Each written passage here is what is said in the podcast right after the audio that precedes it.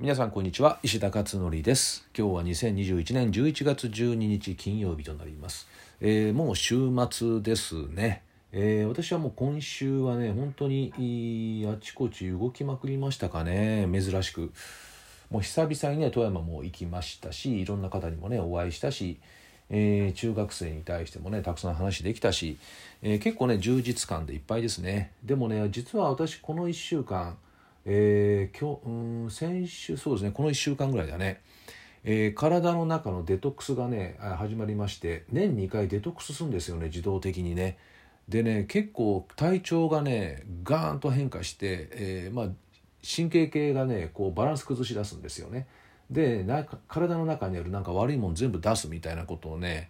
これ年2回あるんですよね。でそれで終わったらですねすっごいすっきりして、えー、またこうねあのリフレッシュして活動できるっていうねこういう面白い体質なんですよね。いつ頃これ気づいたかな？20代20代の後半ぐらいからかな。大体ね春分の日と秋分の日あたりなんですよね。だから夏バージョンに体を変えるとか冬バージョンに体を変えるのになんかね大掃除始まるみたいなんですよ。で以前はねもう体中痛くなって筋肉とかもう動けなくなるっていう時あったよね。あれ多分相当体に悪いもの溜まってたんじゃないかなと思っているんですけどまあそれでねデトックスがねガーンとね始まって1週間ぐらい大体ね不安定なんだよね。でその後もう爽快になっていくっていう。だからその間当然アルコールも飲みたくないし、えー、コーヒーすら飲みたくないしね、えー、なんかねほんと面白いですねあれ。あのなんか理想的なあ食生活になるっていうのかな。でね睡眠もね取りたくなるんですよね。なんだろうねこれ本当面白いですねこの体ね。うん、だから定期的に、まあ、最近はね、あのー、あんまり体に悪いものを取らないようにしてるしもうこのね10年20年、えー、なのでそんなねもう激しくはないですけどね、えー、なのでちょうどねそういうバランスで今11月でしょ。だからちょっと遅いなって感じですよね。うんだから季節感が少しずれてきてるなのねいうことなのかもしれませんかね。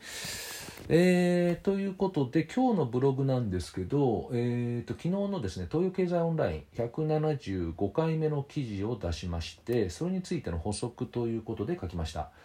えー、詳しくは記事をご覧いただきたいんですけど今回の記事はですねうんまあ私の中では結構重要重要で重要なメッセージをいろいろ書かせてもらったという記事なんですけれどまあ、簡単に言うと「見守る」という言葉ありますよね。見守る。子供を見守りましょう。でとてもいい言葉で、えー、私のね、あの親しくさせていただいてる小川大輔先生なんかはもう見守る子育てっていうのをねキャッチフレーズにしてされてらっしゃるので、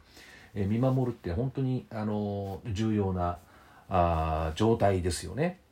でただこのよくね最近やっぱり相談を受けるのに見守るっていうことと放置の違い放置するの違いとかあとえ見守りたいと思ってるけども実は見守りやってないっていうね本人は見守ってるつもりでいても、まあ、親御さんはね見守ってると自分では思っていても実はね干渉してるっていうねいうのがあったりするんですよね。であと干渉っていう言葉も過干渉はダメだけど干渉はしてもいいでしょって思ってる人もいるわけですよね。えー、なのでこの言葉ってねすごく難しくて、えー、この言葉の意味をある程度正確に知っておく必要もあるかなと思ったんですね、えー、なのでその言葉の意味ももちろん書いたしじゃあ見守るってどんな感じなのかとかじゃあ干渉ってしちゃいけないのとかね放置はどうなのみたいなことを今回記事にしたということです。で、えー、通常ですねえー、こういう相談をされてこられる方というのはほぼほぼ問題がないですよね、えー、そんな大きなあの大事には至ってないんですよね。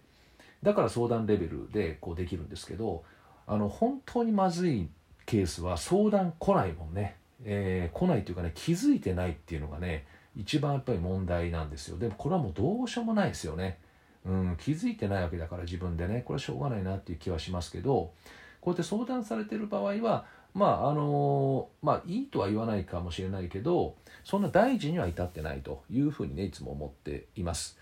それで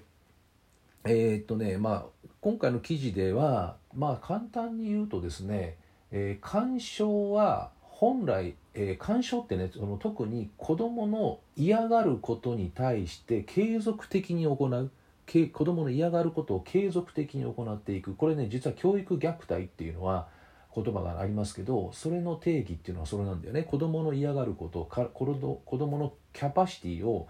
え、超えることを継続的に行い続けていく、えー、というのがあ教育虐待だったりするんですよね。でこれのぐーっと手前にあるのが過干渉ってやつですよね。で、えー、過干渉っていうのは干渉しすぎるっていうことだよね。だから本来、えー、こうね多少親が関わっていくってありますよねもちろんね子供が小さい時って親が当然関わっていくわけであれは干渉とは言わないよね。あの干渉っていう言葉って結構ネガティブなんですよねこの言葉って。なので、えー、子供がすごくこうね頑張ってやってるところに親が余計にちゃちゃ入れて邪魔していくみたいなねああいうの干渉って言ったりするしあと子供が、えー、自らやろうとしてる時にやれっていきなり言っちゃったりね、えー、あれも干渉とかの一種だったりしますよね。だから結構ネガティブで使うんですよね。干渉っていう言葉はね。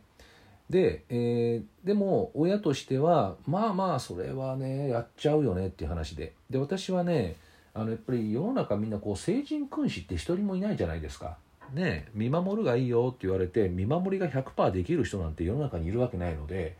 私はねどっちかっていうとこんな感じで考えていて干渉はねまあいいんじゃないってしてもただあの割合として少なければ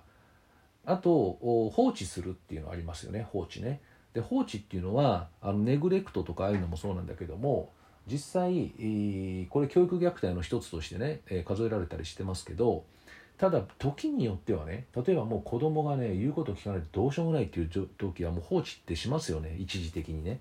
だからそういう一時的であれば干渉とか放置っていうのは私はね時としてはあってもいいかなと思っています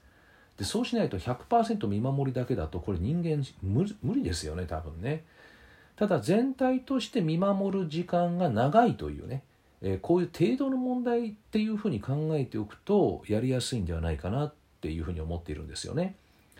であと親がね干渉する時っていうのはねこれよくあのママカフェでもこういう話をよくね聞くんですけど「いや私はねこう干渉してないんです」と。であの見守っているんですって言うんだよね。じゃあさ見守ってるかもしれないけどあの態度で示してないって態度でもうそろそろ勉強やれみたいな態度とかね。あと睨んでたりとかね。いわゆるノンバーバルっていう言葉では伝えないけど行動とかで表情とかでえ伝えていくというこれもね干渉の一種だよねっていうそういうふうによく言うんですよね。だから言葉で言わなかったら見守ってるかっていうとそうではないっていうね。でそれを相手の子供が感じ取ってしまってるとこれ見守りにならないよねっていうねいう話になっています。だから難しいんだよねすごくね。そういった意味で見守るっていうのは結構内面ハラハラドキドキしてたりするしね。だから私があの、ね、このママカフェだったりとかいろんなメディアを通じて発信しているのは、えー、子供ばっかり見すぎ見すぎてしまうとやっぱり不安になってくるんですよね。不安な面が出てくるじゃないですか。必ずずっと見続けているとね。だから子供ばっかり見るのではなくもっと親は自分の心を引き上げるとこに時間を使ってみたらどうですかっていう話をしてるんですよね。そうすると相対的に子供を見る時間減るじゃないですか。ねもう見ないって言ったってある程度は当然見てるわけだから見すぎる必要がなくなるよねっていうそういう話なんですね、えー、なのでまあ本当にあの見守るをずっとやり続けるっていうのは基本難しいので干渉も放置もあるけどもただ時間的には短く圧倒的にやっぱり見守る状態がいいことは間違いないよねということですね。でそのためにはどうしたらいいかということで、えー、まあ、詳しくはですね記事にもたくさん書きましたのでよろしかったらご覧になってみてください。はいということで今日はですね昨日出しましたあ東洋経済オンラインの子どもを見守るを実行するためのコツということでお話をしました。えー、では今日は以上ですねこれからは2つママカフェのファシリテーターさんのゲストでですね、えー、ゲストで私がママカフェに参加するってことで今日2本連続になりますかね。えー、ということで今日またいろんな新たな方々とまたお会いをしてねお話を聞けるということでこれからまた、えやっていきたいと思います。では皆さん、えまた次回お会いしましょう。